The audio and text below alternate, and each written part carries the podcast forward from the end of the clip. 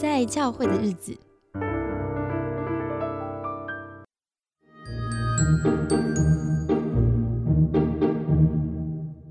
欢迎收听《不在教会的日子》。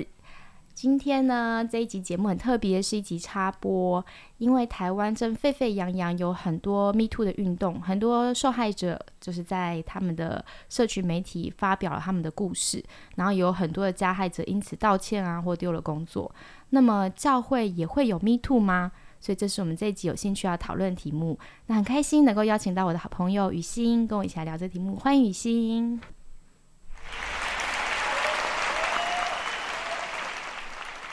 Hello，大家好，我是雨欣，好久没有来了。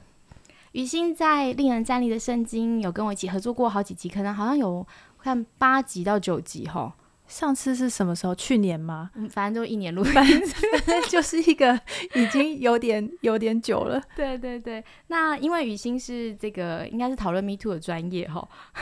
雨欣要不要介绍一下你自己是为什么会对这个话题很有兴趣，然后可以跟大家一起有一些分享呢？好，我在呃二零一八年的时候，那个时候一方面我就在呃校园杂志有有跟当时的编辑有做有做一期 Me Too 在教会，然后呃我们这个算是我觉得教会界里面蛮少有的题目了，至少就我所知哈，我们应该是第一个吧。好，对，然后另外一方面呢，因为呃我我在嗯。大概也是二零一八年那个、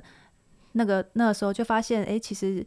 身边有看到有类似的问题，所以我就会很想知道到底是为什么。那我也是因为这个原因才读了性别所，然后、然后这、然后就在里面上那个性骚扰、性暴力啊相关的课，这样子。嗯嗯嗯。这一期校园杂志是二零一八年九月到十月号，所以其实有兴趣的朋友是可以在呃网络上买到电子版可以阅读的。而且我看了一下内容，其实它蛮跨越时代的，就现在也很符合。现在看，现在来看也是很新鲜诶。没错，对，就是就是觉得那个时候啊，不过不过现在大概应该只能买到电子版，嗯，因为现在所有的纸本的版本都在我家，对，剩下的都在我那里，所以大家可以买电子版。电子版，嗯。那在我们进入主题前，我想用啊一句话。让大家一起来想一想，这个教会有 Me Too 哈，就是人性呢是崇尚真理，但也沉溺丑闻。嗯，我读到这句话其实蛮震撼，觉得哦好有道理哦。嗯，就是我们觉得我们基督徒其实都知道真理很重要。然后没有人想要长期活在谎言中，可是呢，像现在这个 Me Too 运动出来，我觉得人也有一种就是对于丑闻的这种好奇也好嘛，惊吓也好嘛，就是会让人一直忍不住想理解到底发生什么事情。对，但是在这个沉溺于丑闻的过程，有可能是指说我们的情绪很容易跟风。那我自己有观察到，就是嗯，我们会把可能加害者妖魔化。就认为他一定是个怪物啊，他怎么会做出这么丧心病狂的事啊？他就是一个恶人啊，然后就这样妖魔化。那妖魔化也不是不好，我觉得妖魔化可以让我们的愤怒跟情绪有一个出口。但是妖魔化，我自己有一个担心是，我们好像就是跟他切割了，因为觉得反正他是一个怪物，他不是我们正常人。好，所以我们就是这是个案，这是特别呃特特别的个个别事件。这样，但是殊不知，当 Me Too 运动越来越如火如荼的时候，大家才会发现，哎，怎么怪物好像很多？哎，好像很多受害者都在我们身边，是我们认识的人。那我本来我们本来不知道，对，所以如果我们把它妖魔化，就会把这个事情变得非常的特殊性，而不是意识到这是一个日常生活当中，其实我们都应该一起来面对，所有人都应该参与投入改善的现象。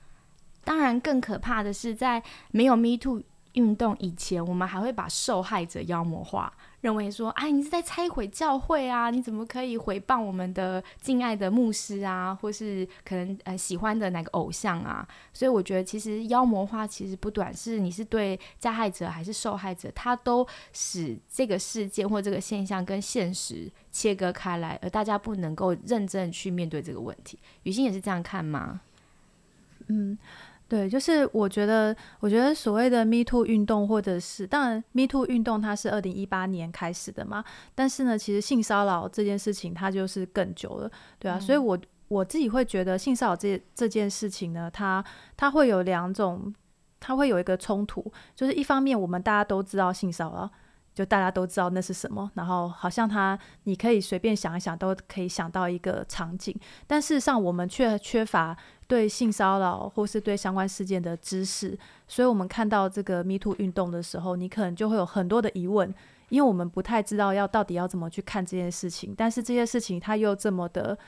这么的真实，你又可以想象，可是事实上又充满了疑点，好，就是啊你。你不舒服，那为什么还要去呢？好，之类之类，就是说，所以我觉得这个性骚扰、性暴力，它事实上是一个蛮需要相关知识或是知能，你才可以比较知道怎么去看的一件事情。至少，至少对我来，对我来讲，所以我那时候是去上完课之后，然后才比较知道，哦，原来，原来很多事情它背后是有一些脉络的。嗯嗯嗯。所以，我们今天这一集其实，嗯，会想要从四个方面去回应。第一个，我们会讨论到，就是教会也有 Me Too 吗？那如果有的话，什么样的情况？那第二个会谈的是，诶，那为什么教会好像处理这种性丑闻、性骚扰事件都是息事宁人？好，我们大家应该都很有感觉。像之前有一集做呃房间里的大象，哇，那集点阅次非常非常高，可见 大家都很有大象很多。对，就是我们教会怎么处处是大象。好，然后再来还有一个第三点是我们想要谈的是，那教会到底该怎么做？我们想从实践面来呃抛砖引玉，丢出一些点子来。好，最后就是会有一些 Q&A，因为要临时插播这一集，我有从网络上邀请，就是各位听众可以嗯留下你的观点，或是留下你的问题，那我们也会试着就大家提的问题嗯做一些回应。当然，我们回应的内容不是。什么标准答案？因为其实老实讲，这件事情可能没有解决之道。要讲那么明，要讲那么明显吗？就是我们至少呃，教会目前可能还没有办法解决，但是我们至少要有讨论的尝试，也许慢慢开始越来越进步。我就一直把希望寄托在下一代。好好，那那我们开始之前，这四个大架构之前，我觉得要有一点暖身呢，所以我想说，我们可以嗯，就女性的角度，就是啊，聊一聊我们对 Me Too 运动发展到现在的一些呃心情或者想法。那雨欣会想先讲吗？呃，我好几年前就我有跟其他人有讨论过，那时候在做这个。当就是那一期校园杂志的时候，我们就想说，哎，为什么二零一八年那个前后，很多国家都有迷途运动，连日本、韩国这种保守的国家都有了，那为什么台湾没有？这样台湾超安静的耶。对，我们就一片安静，是我们特我们特别没有，还是怎么样吗？对，然后，然后，所以那时候，因为我在跟香港的朋友讨论嘛，然后我们就在想说，所以到底香港，到底呃台湾的状况到底是什么这样子？对，然后，所以要么也有可能，一种可能是台湾的这个集体力量又更大，所以你要 me too 又更更困难这样子，对，还是说特别保守吗？还是说我们特别没有这些这种事情？嗯，对，但是所以那时候其实就有这样的猜想，然后现在开始看到。呃，有各各个领域的这个相关事情被揭露，其实我自己是。我是觉得蛮乐观的啦，你是很高兴，我是很开心，乐见其成。所以不是代表台湾没有吼，是我们反应慢了大家 几年这样吗？对，虽然虽然好像是因为人选之人这个片引发出来的，但我也会觉得，哎，可是我们那个时候好莱坞的那个状况不是也是蛮明显的吗？为什么好像引发不了？所以我自己也会蛮想知道说，哎，为为就是为什么是现在这样子？嗯嗯，对，而且这些动这些事情，你看现在的这些。这些事件，嗯，然后如果他们说的是真的话，那都是好几年前的事情哎，对。但是是你现在你现在选在这个时候，我就觉得蛮特别的。嗯嗯，我我觉得对我来说，我觉得我特别有感受到，比较是性别的差异的问题。嗯，我觉得我感觉是女生其实长期在社会角色上是比较弱势的那一方。好，当然可能有人不同意这个讲法，就像我。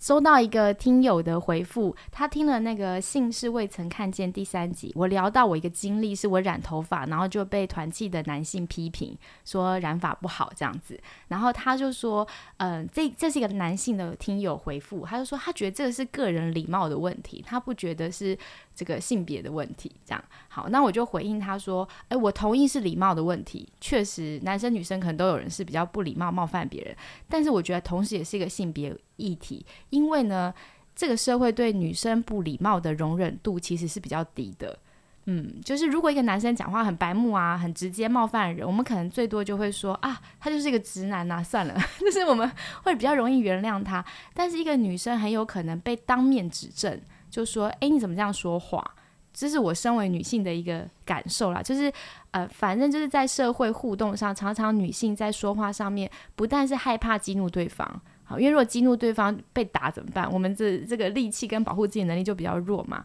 所以在压力下，我们就会可能是小心翼翼或讨好顺从。那另外还有个部分，就是我们内心很容易自我审查，就是他会不会觉得我不够温柔？我是不是太恰北北了？太凶了？好，或是我是不是嗯过于敏感？我误会他了？所以你看那个 Me Too，很多女性在呃碰到一些不当的碰触的时候，她们第一时间会告诉自己说：“诶，我可能想太多了，应该不会吧？”就是会有那个自我审查声音。那我觉得这个部分可能是男性比较不太能理解的部分。嗯。对，应该说大部分的男性啊，当然我们说所谓的男性跟女性，它也是一个统称嘛。哦，对，对啊，但是其实都会有各种不同的慰藉。但是我非常同意，就是就因为我觉得普遍女生的这个经历，我们都会就就就连我从小到大，我们都会身边都会遇到各种会很想要教导你的男生这样子。嗯，对，碰到你就会很想要。那就是教导你，就说教，对。但是你比较不，就比较比较少是你去教导对方。比如你看到一个人，然后就啊，我觉得你应该怎么样怎么样的。你刚刚讲到，其实这样的，我 OK，我不知道，就希望希望有人的经验跟我们不一样。嗯嗯，是是是。所以也就是说，我觉得呃。这个 Me Too 运动当中，我还观察到，就是有一些男性特别感觉到害怕，因为他们会觉得我搞不清楚我自己有没有 Me Too 了别人，就是他们很害怕哪天自己会不会被爆出来，因为爆出来感觉就是身败名裂嘛。嗯，对。那我其实心中有一个感触是，我觉得这可能是男性比较社会地位优越的男性第一次感受到哦。当你拥有社会舆论的时候，那种比你更大的权利，当他要压迫你，在你身上贴一个标签说你是坏人的时候，你那种百口莫辩，你在他的权利下面，你只能觉得就是只能俯首称臣，或者就输了，这种无能为力的感觉，这就是很多女性有的时候在一个很男性为主思考的这种，尤其可能是教会环境，可能是你的职场环境所感受到的，就是你知道你不能说，你说了也没用，而且说了别人还会贴上你一个。标签，觉得你就是一个反叛分子。嗯，对，好像有一个位置开始。开始调换的一种可能性，这样子。但我相信这经验一定让他们非常非常的不舒服。然后我也想讲是，呃，这个不舒服很能理解，然后也能够同理说，就现在男生可能跟女生互动都完全很小心翼翼。在我们的那个 Q&A 里面，也有男性来询问说，那到底要怎么追求女生，不会被误会成我在性骚扰她这样？那可是我觉得这个不舒服的经验，也许是一个机会，就让我们换位思考。我们好像体会到，如果我们是受压迫的那一方，弱势的那一方，原来是这样子的，呃，无能为力，那种恐惧感，那种不知如何是好、小心翼翼的感觉。如果我们能更多的同理，就珍惜这样的机会，也许我们就更能够呃学习怎么样彼此相爱吧，帮助可能受压迫者。嗯，或者是说，其实我觉得有一些男生会很焦虑，也是因为可能还是对于性骚扰这件事情没有没有那么的清楚。对，就可能还是会觉得把它解，把它性就是性化，可能解释成啊，他是因为有性欲，然后一时冲动，对，然后那当然我对，那所以所以说呃，看到看到这个状况，然后你有这样的一个解读的时候，那你就会开始担心，糟糕，我也我也有，那我该怎么办？这样，对，但事实上可能性骚扰不是不是这样的事情，它是跟呃权利有关嘛，或者什么。不过我觉得现在也蛮好，因为我现在已经看到各个。呃频道啊、媒体，他们都在做各种的回应跟懒人包什么的。然后我就觉得蛮好，就整个社会开始很认真在讨论，到底性骚扰是一件什么样的事情。嗯嗯嗯，怎么样可以认定是性骚扰？那我们其实 Q&A 等一下应该会回应一下这个，在教会中其实最常出现所谓的可能不当追求，或是你的表示好感方式怎么样让人不舒服。但因为教会又大家嗯好好先生好小姐嘛，有的时候婉拒真的让人听不懂那个拒绝讯息，所以到底该怎么分辨是好还是骚扰？我们在最后时候会有一些回应。那嗯，我们就进入我们的主题喽。我们今天的第一个主题要讨论是教会也有 Me Too 吗？那我想一开始的时候先分享，其实，在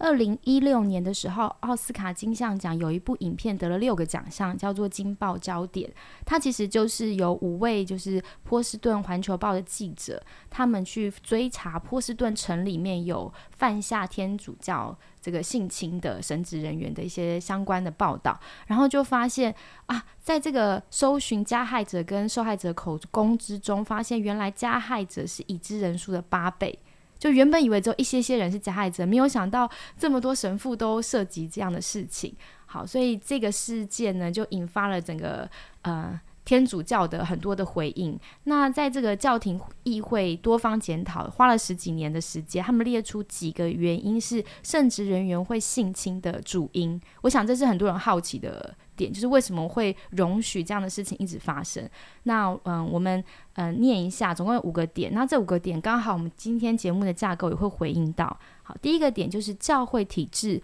不能重视，没有重视到这个问题的严重性。就像刚刚说，以为只有一点点加害人，就一追查发现这么多人，大家吓到。好，第二个就是教会各方过度的提防丑闻。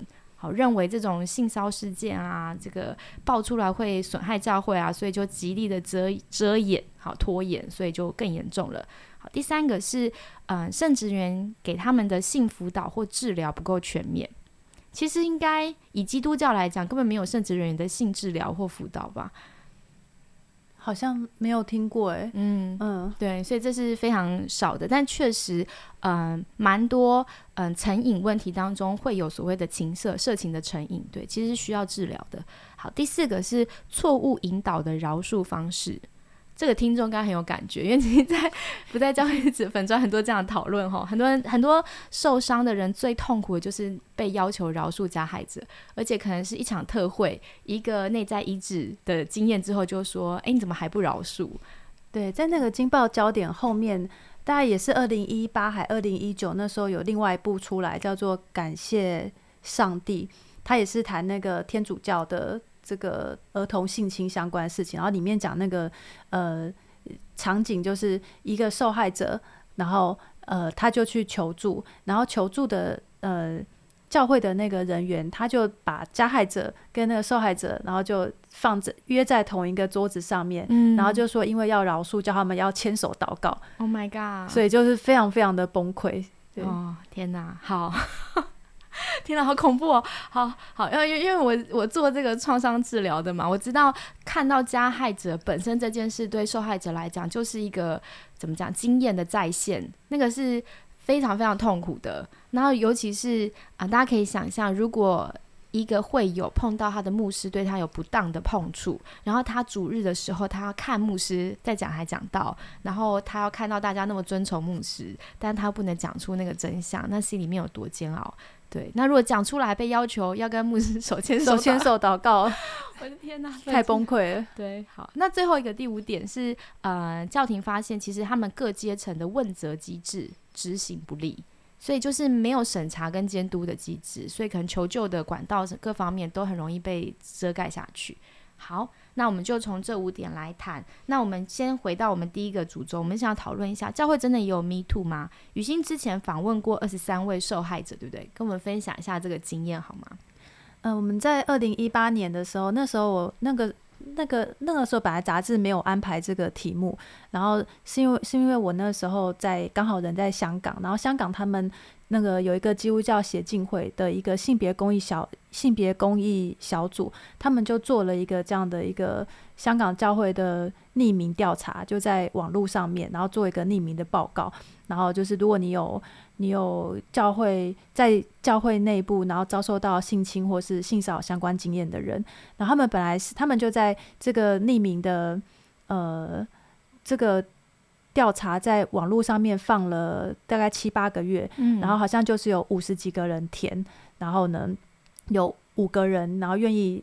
让他们就是直接呃采访，对对对，然后他们就做成一个报告，就是你们如果搜寻的话，其实都搜寻得到，就是它叫不再沉默。然后它，然后它，然后它里面就有各种，就是比如说这些事情是怎么发生的，为什么后来教会怎么处理，那那这些受害人他们怎么去回顾这些的历程。所以我觉得那是一个蛮好的一个基础，在华人相关的啦。然后就我觉得是个蛮好的基础。然后刚好那那那一年呢，就是九月号、十月号的主题文章，不知为何就没有办法做，所以那时候的副主编乐琪他就跟我说：“哎、你不是在关心这件事情吗？那要不要来做做看？”所以我们就直接，因为我刚好人在香港，我就我就去拜访他们，然后说：“你们问卷怎么做？”这样，然后我们就在台湾做，对，然后所以我们那时候就才放了一天，问卷才放了一天，我们就下架了，对对，因为。因为后来放了一天，发现有点轰动，我们有点招架不住哈。嗯然后，但但是我们才放一天，就二十三个人填了哦。轰动是指什么？有人来关切吗？就是就是大家就会开始觉得这是你是不是碰到什么禁忌的这个哦问题，然后当时然后当时那时候我还没有去，我还没有那个。对，就我还就我还没有相关职能，所以我们其实感觉上是没有办法太招架这些的回应。要怎么回回答回复他们对对对，或者对，然后甚至我们自己可能也会也会有一点点在想，那那到底该怎么办？对，所以我们那时候问卷只放了一天，可是你看香港他们放了好几个月，五十五五十几个人填，我们才放了一天就二十三个人填，然后最后愿意出来的出来让我们访谈就十个这这样子。嗯、对，所以所以呢，我们就。所以后来访问他们，当然，当然，其实呃，受害受害者不是只有女生，这我想说，这个跟一般的性骚扰状况是差不多的，就是呃，教会的这个呃性骚扰的受害的样态啊、状况啊，它其实跟一般的场合是都很像的。因为我嗯后来有去上课了嘛，所以就比较之下，其实都差不多的。但但是比较不同是，我们都是在宗教跟这个服饰的情境里面，所以也都算是一种机会型的。对，就是比如说在敬拜祷告的时候啊，在服侍的时候啊，在退休会的时候啊，过夜的时候，而且受害者是包括有弟兄也有也有姐妹的，我可以具体一点吗？在敬拜赞美的时候要怎么样被骚扰？就是你就闭着眼睛祷告啊，然后就有人摸你的背啊，这样子。那知道是谁吗？就是你访问的时候，他有办法抓到是谁吗？哦，这个的话是看别的别的报告啦，对，就是、哦对，但是呢，就是他们好像是香港的那个报告里面，他就有就是敬拜敬拜赞美的时候，哦，对。我我有点难以想象，然后但是我想象说，教会中常常会在很敬拜过程当中，会跟弟兄姐妹可能握手啊，或彼此拥抱，说就是耶稣爱你。那在这个过程当中，我自己有过经验，就是我我可我不是在教会场合，我是呃打球比赛下场中我们赢了，然后我的搭档是一个呃年纪比较大的大哥。我们一般会击掌庆贺，就是哎、我们就是赢了。他在拍掌那个瞬间，紧紧抓住我的手，大概才两秒而已。然后我瞬间就有点觉得很很奇怪，因为这不是一个合理的状态。所以我猜，也许在这些肢体接触当中，有人有一些，你也不能说他真的是骚扰你，但你就会觉得好奇怪，就是跟平常不一样的感受。这时候好像也不能撕破脸，就我自己有过这样的经验耶。所以不知道教会这种鼓励身体接触，尤其如果有异性的状况下，大家有没有碰过这样的经验？我猜应该多少有啦，因为我们都会拥抱嘛，拥嗯抱跟握手这样子，嗯对。然后，但我那次访问的十个的话，他们大部分都是蛮明确的，就骚扰，就抓你胸部啊，然后甚至是甚至是直接在在你身上，嗯，对，就是就是侵犯你啊，这样子就比较比较不是这一种，就是只有握手的这个场合。对，比如嗯说我在，比如说我的呃，其中其中有一个就是是一个姐妹，然后她的，然后她呢，呃，就是很久没有回去，然后就碰到在教会碰到她的牧师，然后他们就欢迎拥抱，然后拥抱的时候，牧师就去抓他的胸部，嗯，好，然后他那时候就在想说，为什么对，就是要就就抓他的胸部啊，然后呢，但是他那个时候他的反应就是。他要想看教会有没有人嘛，因为嗯教会当时是没什么人的，然后所以他还跟那个牧师聊天聊了十分钟哦，嗯然后他才觉得安全了，他才离开这样，所以他当下其实也并没有反应。嗯对，所以说性骚扰这件事情，他其实完全是一个社会文化的这个判断，就是一个权力的判断。呃因为我常常在讲这个专题的时候，我都拿这个例子，我就会问在场的嗯人，请问一下，牧师为什么会做这件事情？然后在场的很多男生都非常有 sense，都都是男生回答我，但就说哦，因为因为他可以确定这个女生不会讲出去，嗯。哦，因为她是她在那边已经是最大的，而且当下没有人，嗯。哦，然后那我就说，那请问这个女生为什么没有马上大叫嗯。逃，甚至是踢他一脚之类的？嗯。好，然后那当然大家也都非常有 sense 哦，就是说对，因为因为他因为他必须要顾虑很多的状况，对，所以说有些时候在这个呃所谓的性骚扰的这种状况里面，它其实是看起来是一个动作，就是一个人际之间的一个动作，但是事实上你看是背后他们各自的社会文化背景在角力，在嗯运作。对，那但是呢，权力比较低的。哦，这个姐妹她其实她没有办法当下，她就决定要撕破脸，就像你刚刚讲的，那她就没有办法撕。虽然那是一个很明显，她就是胸部被抓了，对，但她没有办法当下决做了这么大的、这么决裂性的表达，嗯对，那其实是背后他的考量这样子。嗯对，那可是像这样的表，这样这样的一个表现，其实是在法律上面就会非常吃亏。嗯好，因为如果你又遇到恐龙法官，他他就会问你说，那你当下你为什么没有呃，比如说没有一个很明确的反应或是什么的？那你是不是也同意？嗯对，然后但是事实上，像我的老师，因为他是这方面的这个就是业界跟学术相关的非常资深的学者嘛，嗯。他就他就曾经做了一个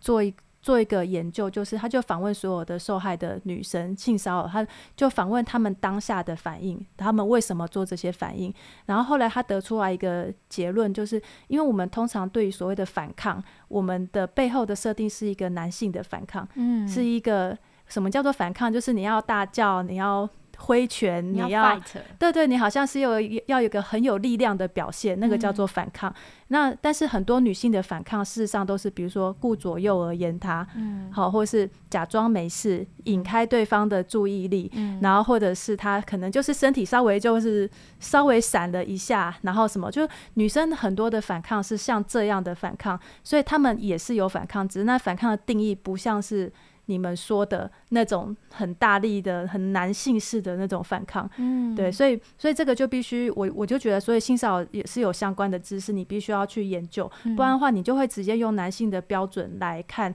哦，女生你为什么不反抗？嗯你不开心，你为什么待在这边？可是就忽略了我们其实是有社会文化，还有身体的差异，还有权力的差异的这些考量。嗯对啊，所以它很简单的就只是一个摸一下的动作，可是事实上你看它背后是一一个一个权力的剧场这样子。嗯嗯嗯，我我在想说，大家可能在这阵子的很多文章也读到，在一个巨大的冲击下面，有战逃、将讨好四种反应。那我觉得，呃，能够第一时间 fight 的，好是有些人可以，那有些人是僵住。那为什么会 freeze？为什么会僵住？是因为我当下完全无法判断，我此时大叫对我比较有利，还是我大叫就会被打？或或有没有人来救我？就我那个瞬间资讯不足，无法做出判断的时候，大脑可能就让我们冻结在当地。那冻结也是大自然，你看动物碰到有一些它知道可能会被吃，它就会僵住，好像像死掉的状况，这也是一种好像希望对方就走开。的一种方式，所以这也是我们好像生物本能的情况。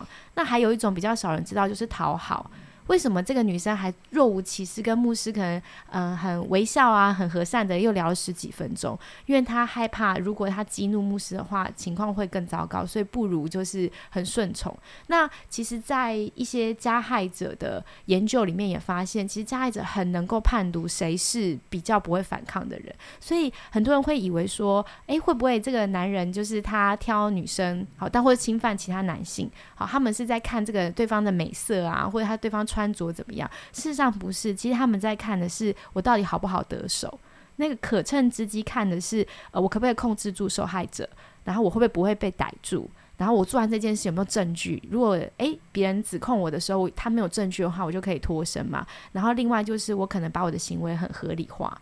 就是反正他他会有一些可乘之机去评断我做这件事是 OK 的。那这就是加害者他会触发他行动的一个原因。所以其实跟受害者到底怎么样是无关的。嗯，对啊，就是，而且你看，如果光是我们听到刚才的那些叙述，你要当一个加害者，其实还很不容易。对，你要你要观察了一阵子哦，然后你要很精准的人际判断，然后很什么，对，就是蛮多那种这种就是全全是性骚扰的。加害者其实都蛮像是这样的人，因为我们可能想象中的强暴犯，哦，比较是那种很那种阴暗哈，在角落里面，他有人格围藏，他有什么，就是，但事实上，其实那样那样的人是少数，哦，大部分大部分会会当强暴犯或者是性侵犯，呃，当犯人的，他其实特别是这种性骚扰这。性骚扰的像这样的一个操作，它又是更精密的一个行动，对。然后，因为他还要有言语啊，然后他还要他还要让这个女生要靠近你啊，然后你还要对他是，嗯，你可以不用不用是好像嗯用一个武力的方式，但是你让他可以好好的站在这边，所以你其实上是都要很精密的这种言语表达、政治力，然后甚至是很多的人际判断，嗯，对，所以。我我自己会觉得，其实当加害者 其实不是这么容易的。所以为什么好像加害者会是惯犯，就是这种会骚扰别人人，因为他可能呃有经验，然后他也有这样的智慧去去判断这些事情。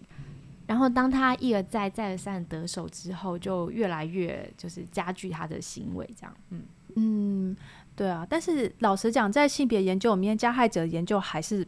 还是很少，对这个也是一个呃缺环吧。就我自己看过的加害者的研究，其实也不多这样子。然后呢，但是呃，但是可能受害者或是受害样态的这个研究就比较多，所以我认为我们还是比蛮需要更多从加害者那边来的知识，就是这个到底是怎么炼成的。对，因为他其实是要练啊，因为人人不是从小到大，就是你生下来我就说，我就我的志愿是要当一个加害者嘛，一定不是啊。而且你小你从小是小男孩或者是小女孩，但也有女性的加害者还是有，但是是数量比较少，对啊。然后所以所以说，当你要你必须要对一个做他人做一个侵犯的动作，然后违反他的意愿，对那。它不是一开始你就会的，所以它一定是慢慢的累积，然后手法从很拙劣，然后到后来慢慢的越来越来越厉害，这样子。在心理方面这方面的研究可能稍微多一点点，我可以补充一点小知识，就是呃，比方说像有个临床，它是呃，像我们跟加害人工作的话，我们叫做临床工作，就是在这个实务当中有一呃有一份研究，他访问了三千多个临床工作者。还呃，他们发现其实性侵它有三个要素，就是跟权力、愤怒还有性欲，就是这三点是有关。但性欲是最不重要的，比较跟权力还有愤怒是有关系的。然后我在想说，其实呃，不知道大家有没有知道知不知道一个数据，就是如果呃你是教会的牧者，或是包含青少年牧者，会不会有色情的挣扎？因为现在 A 片什么网络太多这种资源可以。嗯，获取，所以有一个问卷就发现，大概有五十七的百分之五十七的牧者其实还有色情挣扎，然后青少年牧者更高一点，百分之六十四，但这当中又有百分之五到十二的人是已经进入成瘾的阶段，所以当你色情成瘾，而且一直经受这样的刺激，你非常容易把犯罪行为正常化，你会觉得这个应该很合理。对，所以我觉得其实他不是不只是性欲，因为其实可能很多人都有性欲，但不一定会做出侵犯他人的动作，所以他就会又牵涉到就是权利，就是是不是这个场合，是不是他的身份赋予他做坏事但不会出事的的这个后果，那他自然就比较无所顾忌，就可能会触发他。然后还有一个我自己在思考是，大脑本来就会趋乐避苦嘛，那很多神职人员其实他是非常压抑的，因为他要做很多正确的事情，做好的事情。那当神职员的心灵健康或情绪没有出口。也没有什么朋友，很孤独的时候，他需要享乐的这个部分，他到底能怎么办呢？所以有的时候，那个那个，嗯呃，消耗感。好，或者那种很虚空、很枯枯干的感觉，可能会引发一些痛苦。那在面对痛苦的时候，人又无法调节的时候，可能会出现一些攻击的现象，不管是自我攻击或是攻击他人。那我觉得性是一种攻击他人的，借由侵犯他人，我把我的痛苦投到他人身上，我看到他人痛苦，我感觉到被缓解，这是一种人性的，确实是人性的丑恶。对，所以在这样的情况下面，就很容易。再加上，如果整个教会环境是很父权的、很保护男性的，很自然就会把女性作为一种物化工具。你就是我可以呃发泄我的情绪，或是发泄我的可能性需求的对象。所以他就看不见那位姐妹，他看见就是这是一个我可以一个客体了，一个女体。对对，就是一个欲望的对象，所以他们就会有这样的行为。嗯。所以，嗯，天主教才会发现说，哦，原来其实圣职人员是蛮需要性的教育、辅导和治疗的。我觉得这是非常合理的，因为可能有一些色情挣扎或成瘾的圣职人员，他很难求助，他根本不知道他的状况，其实已经需要一些更专业的资源进来。所以，不只是我觉得圣职人员需要情绪健康的照顾，可能也需要一些相关这方面的职能。嗯嗯，所以就是基本上。呃，以教会界来讲，大概就是天主教的状况是比较明显的嘛，因为他们就是各个教区都有被爆出来过，嗯，就是什么美国教区、欧洲教区、什么教区，大概大概都有那种呃研究报告都有出来，所以现在梵蒂冈这几年，他他们就会非常的呃，就不断你会看到有些新闻都是什么一堆主教就跪在。跪在那个加害者面前啊，道歉啊，然后方基哥他也是不断在为这件事情在道歉，然后希望可以加强。对，所以这个是天主教的状况。然后基督，然后基督教的状况，因为基督教还是没有一个就是全球整体的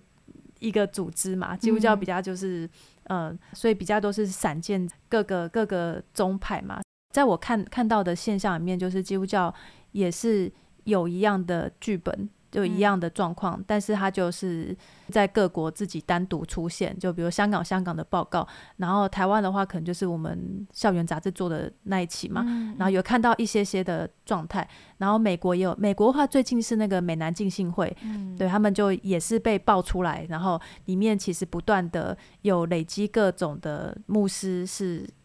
加害者，然后他们他们处理的方式跟天跟天主教也是完全一样，就是把这个犯事的牧师就调到别的教会去，嗯，然后所以这个受害者的人数就不断的增加，嗯，然后他们他们也是这几年不断的有受害者的联盟去抗议什么的，然后所以现在好像才开始建制了，嗯。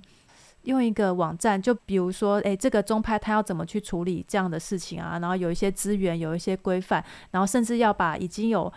记录的，就是有刑事或是民事记录的这个牧者名字要放在某一个资料库。对，虽然我有进去看，但那个资料库还没有 还没有开始有看到名字啊。但是他们有要要尝试做这件事情。对对对对。其实我觉得以台湾的状况，台湾很多小教会很多，而且很多小教会是独立地方教会。就它的上面不会有可能中会，所以确实没有问责机制。如果一个牧师独立开创个教会，但这个牧师呃私德有问题，好，他确实在性道德上面犯罪了，那他能做的事情，也许是离开这个教会，或是就把受害者赶出这个教会，然后继续运营下去。我觉得这是比较让人对于独立教会的一点点隐忧。对，所以我觉得教会如果是封闭的，就是你的教会的环境是那个属灵环境是你们教会是不太跟其他教会往来的，我觉得就会比较容易有不健康的状况滋生，是要小心。现在的话，应该就是只有长老长老教会有那个性别公益委员会，嗯然后他就是有一套那个机制就放在那边了，这样子，嗯然后会处理。但其他宗派的话就不见得。嗯对，然后台湾早台湾最早期应该就是唐台生的事件嘛，嗯对啊。然后，但是我忘记他是独立教派还是还是有有有一个宗派的，但那台湾爆出来的事情不多，这样子。嗯嗯。哎，讲到这边好像有一点沉重吼，然后我们录音的时候，外面正是打着雷，下着雨，这很像拍鬼片 欸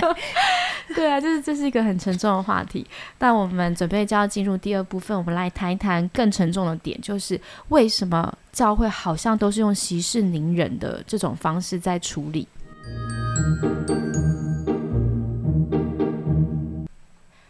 那我想问雨欣，你之前访问这么多受害者，你有碰过就是他们真的被教会和谐掉，就是息事宁人的状况吗？呃，有一个姐妹是被牧师侵犯嘛，然后呢，她后来再再去求助的时候呢，但是她就会想说要继续跟其他相关人还是要恢复关系，比如说跟师母还是很好嘛。嗯然后，但是师母却回答她说，如果不原谅她的先生，她就不会再跟他谈话见面了。哦，对，所以这是一个非常，这是一个很伤心，但是又蛮切身的状况，因为嗯因为这个受害者他呃教会的受害者，他除了是受害者之外，他也在教会啊，所以他原先就是有这个信仰的追求，还有这个教会的人际网络嘛。嗯可是在这件事情之后呢，他不见得是可以是可以继续回复的。然后还有，当然大家可能会比较知道是会问他说，呃，那你要原谅了吗？你原谅了吗？嗯好，那这也是很难很难讲嘛。然后或者是有一个有一个弟兄是他被弟兄骚扰，然后最后他就跟辅导反映，然后结果辅导两天后就跟他说，呃，这个诶、那个人知道他自己做错了，好，所以有些服饰就不要。那你愿意接手当做原谅他的行动吗？嗯，这样子，所以哦很快就跳到原谅哦。对对，就是很快，因为要解决这件事情嘛，所以你就是很快希望透过一些方式，然后让他好像我们可以赶快进入到原谅的这一趴这样子。因为反正如果对方都认错的话，那是不是就接下来球就回到你的身上？那就是你要原谅啦，这样子。嗯嗯，就是大家不知道会不会觉得这样听起来很奇怪，但是我其实在，因为不在教会的日子里面，有蛮多受伤的人会私讯我，其实我听到很多困扰是这个，他们会来嗯跟我谈，是说他觉得他很自责，为什么他不能原谅，或者他觉得他很痛苦，因为不断被别人提醒说你怎么还没有原谅，对，这这种。压力下，其实对这个受伤害的人来讲，是一个非常怎么说？就是他他会很混乱的，他不知道是不是错的是自己。如果对方都道歉了，好，或是也有人在 Q&A 里面问说：“诶，那我们教会发生过这件事情，现在加害者跟受害者都在同一个场合，那就是那接下来呢要怎么办？”对，那因为教会好像因为他们必须在同一个场合，就会觉得如果受害者原谅了加害者，大家就可以继续往前行。对，万一他不原谅他，那我们这个群体要怎么办呢？要如何看待他们呢？就好像不知道该怎么是好。嗯，那雨欣，你觉得为什么大家会那么快就跳到，就好像没有中间的过程，就直接就会进入原谅呢？嗯，对，就是一方面教会大部分都是没有相关的这个机制。对，当然这样，当然这样讲呢，可能也有点不公平。可能有些教会他其实处理过，然后也可能也处理的很好，但是因为这件事情它都不会在明面上面出现嘛，嗯所以即使我们有一些知道处理的不错的，你也是散见在某个教会的角落，嗯那他这个经验就没有办法累积，所以很多人他在处理的时候都是第一次。嗯好，然后那第一次的话，那你你就会，如果又没有一个规范，没有一个机制，你当然就会凭着你自己对教义的认识，然后你对你对基督教应该是怎么样，然后你就去你就去操作它这样子。嗯可但是我们其实并没有去想到的是，那为什么我们比如说都是基督教的教义，那为什么它的分配是不同的？就比如说，当受害者要要求公益，我们就觉得你小题大做，嗯好像你是要求公益是不合理的，对。但是呢，我们却把那个饶恕或是慈爱就分配给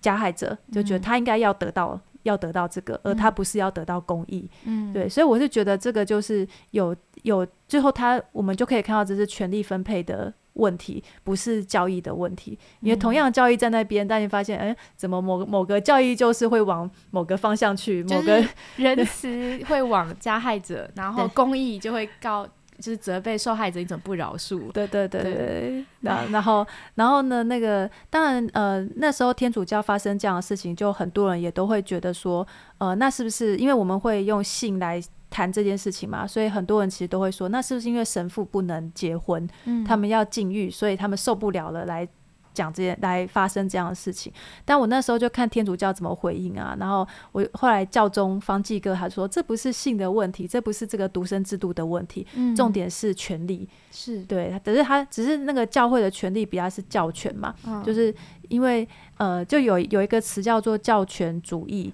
就比如说教会它的这个权力架构比较不是像政府那样子哈，是由某。呃，人民选出来的哈的一个一个阶层这样子，呃，教教会它的权力架构是用是以神职人员为中心的一个。一个权力架构，所以它里面其实就是有分成两种人，一种叫做神职人员，一种叫做非神职人员。那特别在天主教又特别的明显，因为我后来才知道，因为上诶之前有去那个伯敏神学院，然后就问了一下他们神父说，诶你是几年当到神父的？他说大概十几年，然后说哇这么久，他说算很算很短的，对，所以当他们所以他们可能要花十几二十年当到神父，然后直属梵蒂冈，对，所以他们其实就是跟一般的非神父就会变成是两个完全截然不同的阶层，就是一个是圣，一个是俗嘛。嗯，对。那圣那圣的话，他就是要代表上帝啊，因为信仰都是我教导的。对，所以所以等于在教会，他就是用一个好像是一个呃神圣来当成一个阶层。对，所以说，嗯，当。当这个阶层出现的时候，其实是对神职人员跟对非神职人员都蛮痛苦的。就像刚才讲的，神职人神职人员他就被困在一个阶层，因为他不能他不能软弱啊。对，对他有什么状况他不能讲，因为他是代表上帝嘛。他如果说你在台上听到牧师说怎么办，我最近被那个色情成瘾，就是可能台上也不知道该怎么。怎么回应这件事情？对对，或者说，哎，我们不是要追随你吗？虽然我们都知道追随神，可是你追随神，你其实还是要接受神职人员的这个栽培跟挑战嘛，这样子。对，然后所以所以说，嗯，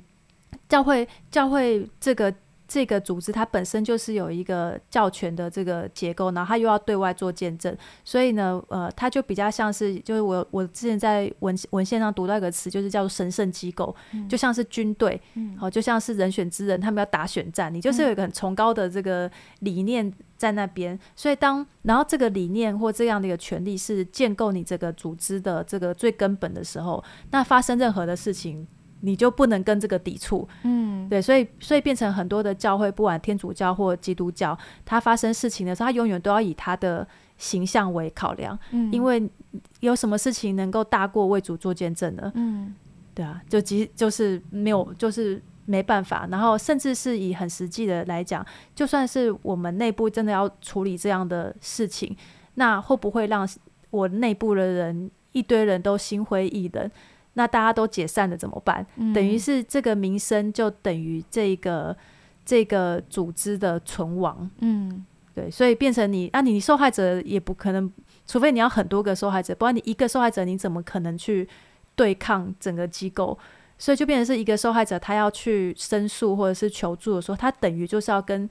全世界为敌，因为你就好像是要。要毁掉这个教会一样，这样你要破坏大家一起努力共构筑的这个共识跟崇高的理想，就是都会被你毁坏。我觉得我可以从心理层面有一些回应。我觉得呃，没有人想要记得创伤，不管是对受害者还是对呃社会或者教会来说，因为创伤就是一个让人非常痛苦又不舒适的。事情，所以对我们来说，忘记创伤，不要提起，我们就可以假装我们继续活在一个很安全、可以控制、一切可以预测的环境里面。可是，就是受受害者的痛苦，就会提醒我们，事实不是如此。所以，我们看到别人痛苦的时候，其实是一个很不舒服的感受。对，那这个创伤，有时候这个语言在描述的时候，不只是会压垮讲述的人，因为一个受害者，他可能必须多次的论述。呃描述我知道经验了什么事情，这对他来讲，每一次的描述可能都是二次伤害，所以他可能必须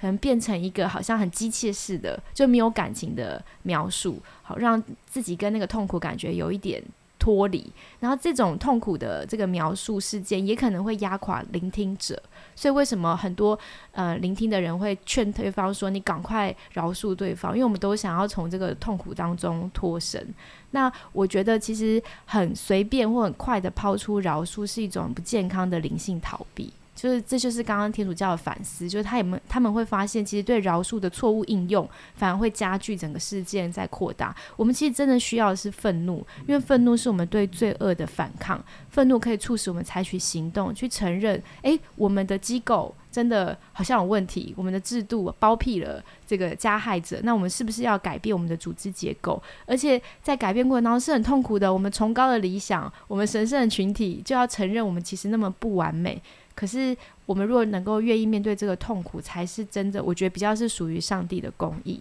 那我还想要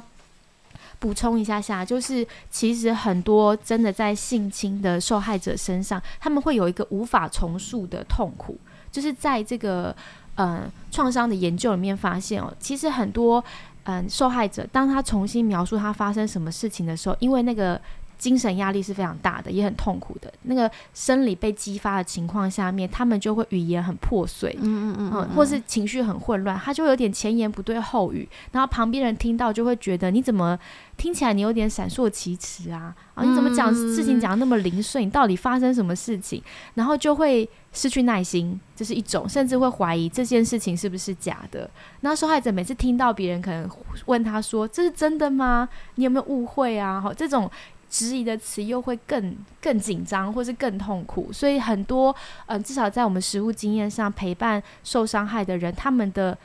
最痛的那个点，其实是当他跟别人开口求助之后，其实别人给他们的反应是可能不想听了，没有耐心了，或不相信他们，那个创伤的痛苦是可能更大的。对，尤其是如果求助者就他像他，他像。呃，求助的对象，比方像师母，是他一个非常非常信任、呃信任跟亲切的人，然后他还不能站在自己这边的时候，其实他会有一个非常孤单的感觉，所以通常受害者他们就会沉默不语了，他们就会退缩了，不再愿意谈这件事情。那当一个人不能语言化他的痛苦的时候，他就会转为忧郁，然后转为可能是愤怒。然后甚至转为自杀，就是刚刚所提的，人会有一种在痛苦中需要攻击的这种倾向，所以我就开始自我攻击了。所以为什么很多受创的，除了忧郁症之外，也会出现一些想轻生的念头，因为他没有办法消化那个痛苦。我觉得这是我们需要知道一个创伤之情，所以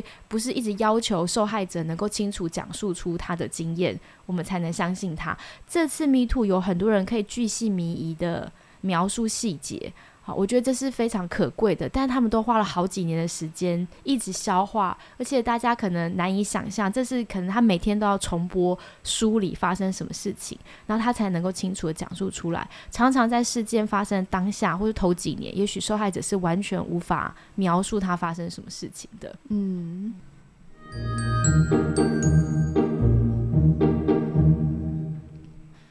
好，所以嗯，因为。教会它又是一个，它它有一个崇高的理念，然后它其实有本身有各种不同的权力架构，对，比如说以台湾教会来讲，我们除了这个教权之外，我们可能还有家族的权利啊，好，然后甚至还有性别的权利啊，就是各种的这个大大小小的权利交织在一起，然后所以它其实就会影响了我们对这件事情的诠释，然后还有理解，对，那我自己的。观察是我我们蛮常把很多性骚扰、性暴力的事情就弱化了。那那个弱化其实是因为，嗯，一方面我们对性骚扰的这个诠释，我们就把它自然化，就会觉得这是一个呃，因为这是天下男人都会犯的错嘛，好，所以男生会这样子，那当然就是一个。呃，就男生都是满满脑子想的性啊，好，那这就是一个自然的事情。那你都知道他满脑子都是性的，你为什么还要去招惹他？所以好像男生做这件事情就被我我我觉得男生有点惨，就是说，就是说好像他们没有大脑，对，好像没有大脑，没有理智，对，就是你好像发生这样的事情，这是一个这是一个生理上面的事情，然后你有性欲，好像就代表你你你你强暴别人不意外这样子。那我觉得这对很多男生是不公平的，因为我们大部分的行动是可以克制的嘛。哦，但可是如果说我们有这样的一个设定的话，我们就会去弱化这个。事情的严重性，嗯，你甚至还甚至连加害，呃，甚至连受害者自己如果也有这种观念，也会谴责自己啊。我明明知道男生脑子都是性，我为何还要还要独处？对我还要对对对，我不是自讨苦吃吗？就变成是那个整个整个思考都会是这样。然后然后第二第二种，那当然当然当然是比较是性别文化比较是厌女的这个这个。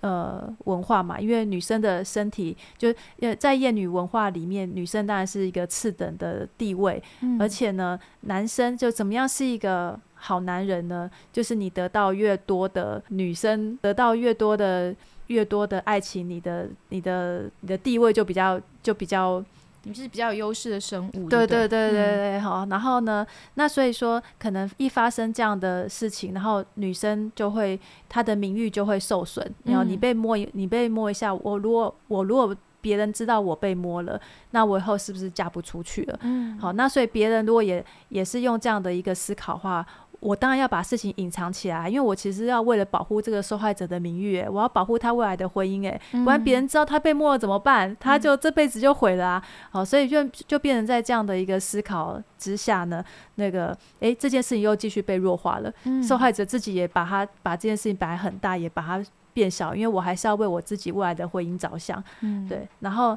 那当然还有另外一种，就我们比较常听到的，就是属灵化的解释嘛，就啊，为什么这牧师会做这件事情？是他可能很久没有看圣经，他跟神的关神的关系不好，对。那所以解决这件事情的方式，那就是他就好好的，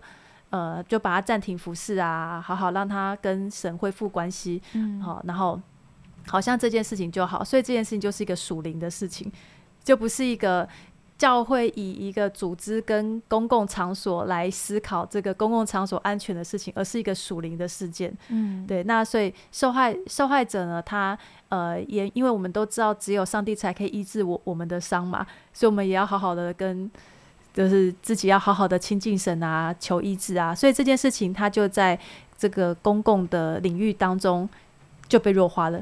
我觉得可以举一个例子让大家体会一下，不然大家可能你刚刚在讲这些有问题的想法，大家觉得听起来很合理。然后我刚刚突然想到是，如果换一个呢？如果是一个女性传道，她被男性会友在教会无人的状况下强暴，大家还是会用一样的想法吗？请这位男性会友回去跟神好好的建立关系，然后我们安慰这个女性传道说：你应该饶恕他，你要牧养他，继续爱他。我这样是不是你就会听起来觉得很恐怖，是一个很惊悚的，甚至你还会帮他加码，就是说，哎，这个男性会有他可能你看他他已经好几年都很孤单，自从家人什么过世之后，他就是过着孤单的生活，所以其实是很辛苦的。然后跟神的关系以前也都热心服侍啊，但是最近就怎样怎样，就你就会发现你会不由自主，旁边很多人就开始为。为这个男性会开始帮他想理由，帮他合理化，不然大家没有办法接受他为什么是可以去，他可以，他为什么会变成一个强暴犯？嗯，所以一定有一些理由，以至于这个男生他才很个他他才会做这样的事情。对，然后呢，那一定是这个女生她自己也要有责任，这样。所以我会觉得这个我们帮人合理合理化这个分配也不也是不公平的，我们都是会为那个。呃，加害者说话，但你我们不见得，或是为加害者跟他的家人来着想，但是我们不见得为这个受害者跟他的家人着想，甚至你还会觉得他是不是信仰状况不好？嗯，就是我觉得是属灵版的受害者谴责，就是如果是世俗版的受害者谴责，可能就会说他衣服穿的什么。太短之类的，或者他平常男女关系就混乱这样子，对 对对，你就看现在大部分就你就好那，但是我还是要说一句哈，就算他男女关系混乱，就算他信仰不好，他也这个不是他被侵犯的正当理由，不是因为这些原因，就算他真的是这样，他也不该被侵犯。嗯，对。所以，就我每次看到这些那个谴责，我都很很就是 很想要大喊这样子。就算是真的，这些跟他的这些跟他的这些事情有什么关系呢？嗯对，然后但是但是你你可以你可以就发现说，不管是哪一种对性骚扰这件事情的解释，他最后的结局都是弱化这件事情，嗯然后他都是保护了加害者。好，然后但是呢，像我们世俗的这个呃所谓性骚扰防治法那些法律，它其实就是不同的逻辑。他认为这件事情会发生是一个权利的问题，是一个暴力的问题，所以他就必须要呃，他就要用公权力来帮助受害者说，呃，你你的力量太小，所以你被侵犯了，嗯所以我现在给你更多的力量，我在背后撑着你，好、嗯然后让你去呃去对抗，嗯好，所以你在那个逻辑，就是用权力这个逻辑的话，那受害者他才会，他当他出来说我是受害者的时候，他才会被欢迎。嗯我们如果在前面那几个逻辑下面，什么男性男性本色啦，哈属灵啦，然后呢，或是这件事情关乎你的贞操跟名誉啊，我们如果在这些论述下面的话，它都是会让受害者没有办法。他就是不欢迎受害者出来举报的环境，这样对。但是你如果是权力化这件事情的话，就像是我常常举的例子是，就像是我们现在我的账号被盗了，我不可能说我账号被盗，我真的很羞耻，我不敢说，我不敢，我账号被盗，这就是我被侵犯啦，我的东西被侵犯，我的界限被侵犯，然后我可能旁边人听到，他就会说，哦，真的是怎么可以这样，然后还帮你还帮你打电话报警什么，大家就会觉得这这是一个很自然的事情。嗯但为什么我的身体被侵犯了，那我就在教会里面或是在社会里面，也不是只有教会，其实社会看起来都是这样子啦。嗯。就是好像我要大声说我身体我身体被侵犯了，它就会变成是一个啊，是不是你？你对你就要考量很多东西，你不能说我东西被侵犯了，那我我难道没有这个权利去捍卫它吗？嗯，嗯。对，我是真的很希望我们这些讨论让，嗯、教会跟社会不要脱节太严重。就是如果社会现在都很觉醒，开始意识到说，哦，原来我们不理解受害者是这么的困难，我们现在应该要支持他们发声，我们要站在他们这一边。好，当然可能这个运动刚开始的时候会有一些过激的反应，好，大家会很激动。但是我相信一个运动要产生到慢慢大家有足够的公民成熟度，可以理解这件事情是需要一个过程的。但是不应该让这个火苗消失，因为呃，如果不是有这么多人现在支持的话，那么多受害者是不敢讲话的。绝对现在在台面上讲话的只是非常非常勇敢的少数的人。对，而且，嗯、其实男性的受害者更难发声，嗯，没错，嗯，因为社会更难理解，说你为什么好好一个男生会被侵犯呢？对，所以其实我们如果能够拿掉很多对受害者的想象，觉得你怎样才算是一个合格的受害人，好，我们才能够去聆听他们那么混乱或破碎的语言，描述他们身上发生这么痛苦的事情。那常常创伤修复的第一步是语言化，你有机会好好说自己的故事，然后你感受到身边的人愿意聆听，这是非常非常重要的第一步。有了第一步，才会有后面的步骤。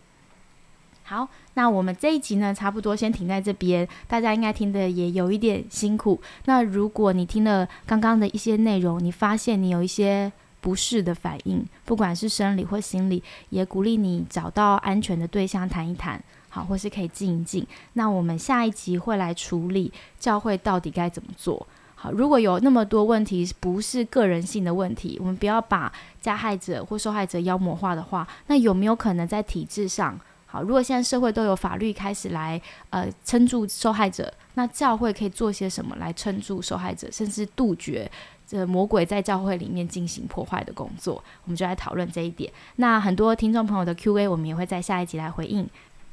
那请大家记得收听我们下一集喽。好，拜拜。拜拜。